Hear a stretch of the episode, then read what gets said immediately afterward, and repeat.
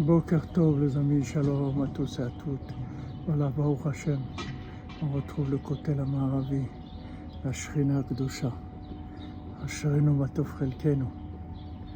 Bezat Hashem, refoua shlema pour tous les malades, des Ivougim tous les célibataires, du Shalom Baït pour tous les gens mariés, la joie, Bezat Hashem, en ce mois de Hadar, qu'on le mérite de faire le plein de joie pour l'année. Bezat. Alors Rabbi Nathan, il explique quelque chose de fondamental. Il dit quand on prie, il ne faut pas croire que c'est la prière qui va amener le résultat. C'est-à-dire nous on prie parce que la prière c'est quelque chose qui déclenche la miséricorde d'Hachem. Maintenant cette miséricorde peut se déclencher pour nous donner le résultat qu'on attendait ou pour autre chose. Comme quelqu'un qui travaille, c'est pas parce qu'il travaille qu'il va gagner de l'argent.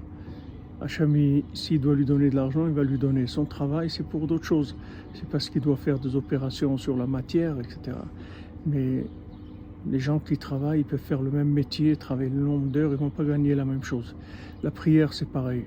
Prier, c'est déclencher de la miséricorde. Chaque mot de prière, ça entraîne de la miséricorde. Qu'est-ce que cette miséricorde, elle va donner? Ça, c'est Hachem qui décide, c'est pas nous. Les Hachem. Qu'Hachem, décide enfin de nous délivrer, Bézat Hashem, dans sa miséricorde, qu'il tienne compte de nos prières, même si on est loin, très très loin, très très loin, très loin. Hachem, Hachem, qu'il ait pitié de nous, Bézat Hashem, par le mérite de tous les tzadikim, et particulièrement pour le roche de tous les tzadikim, Nachman Ben Fegas, Israël, Amen.